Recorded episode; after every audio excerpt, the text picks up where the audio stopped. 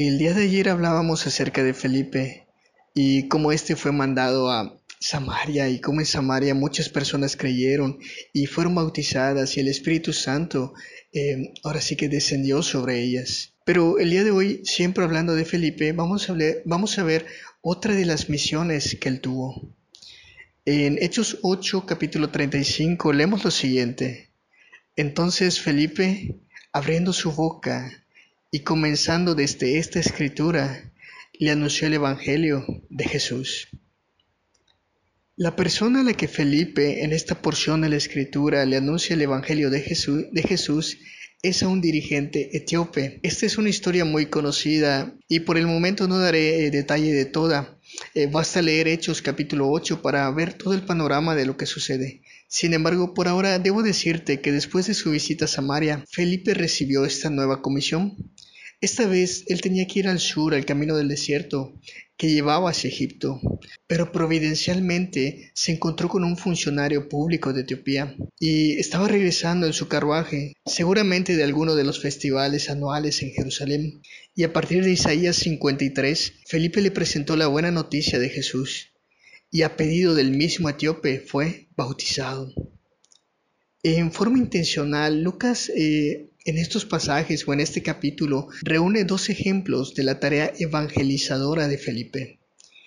Y las similitudes son obvias, pero las diferencias también nos resultan muy instructivas, especialmente en cuanto a las personas que fueron evangelizadas y los métodos que Felipe utilizó. Consideremos a las personas evangelizadas. Eran diferentes en raza, en rango y también en religión. Los samaritanos eran una raza mezclada, eran mitad judíos, eran mitad gentiles y asiáticos también. Sin embargo, el etíope parece haber sido un africano negro, aunque judío de nacimiento o por conversión. Y en cuanto a su rango, eh, los samaritanos probablemente eran ciudadanos comunes, pero el etíope era un servidor público de rango elevado. Y finalmente, en cuanto a su religión, los samaritanos eh, reverenciaban muchísimo a Moisés y a la ley, pero rechazaban a los profetas. En tanto que el etíope tenía un fuerte apego al judaísmo y por lo tanto los profetas eh, para los judíos son realmente importantes. Sin embargo, pese a las diferencias en su origen racial, en su clase social y en su condición religiosa, Felipe les presentó a ambos la misma buena noticia de Jesús. Ahora, consideremos que también Felipe, en un sentido, utilizó dos métodos distintos. El primero en su misión a los samaritanos fue un método de evangelismo masivo. Las multitudes escucharon su mensaje, vieron sus señales y prestaron atención, creyeron y también fueron bautizados.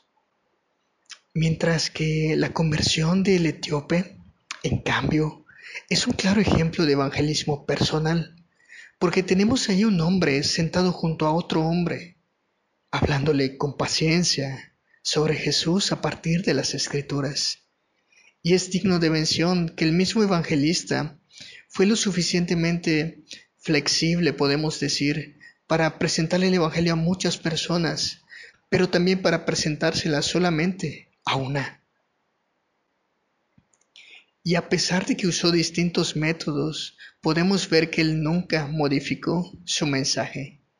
Es así, hermano, que los fundamentos de la misión a la cual nosotros estamos llamados eh, se equiparan a lo que hizo Felipe en lo siguiente.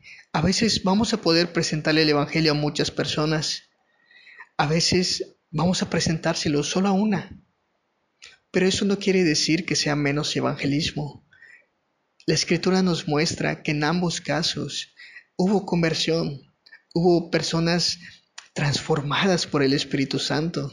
Y la escritura dice que cuando un pecador se arrepiente hay fiesta en el cielo. Nuestro deber, sin embargo, es ser fieles. Así que si tienes la gran responsabilidad de compartir el Evangelio con muchas personas, eh, sé fiel al Evangelio, no cambies el mensaje de Jesucristo. No cambies el llamado al arrepentimiento, no cambies la presentación de las buenas nuevas.